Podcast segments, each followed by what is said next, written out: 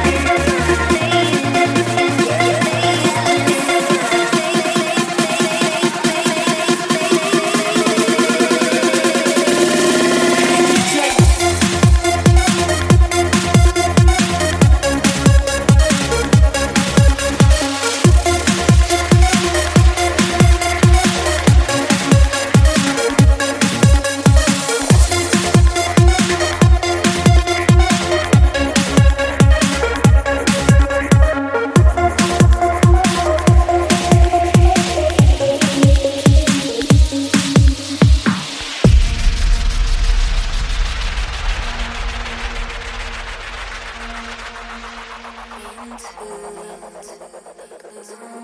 into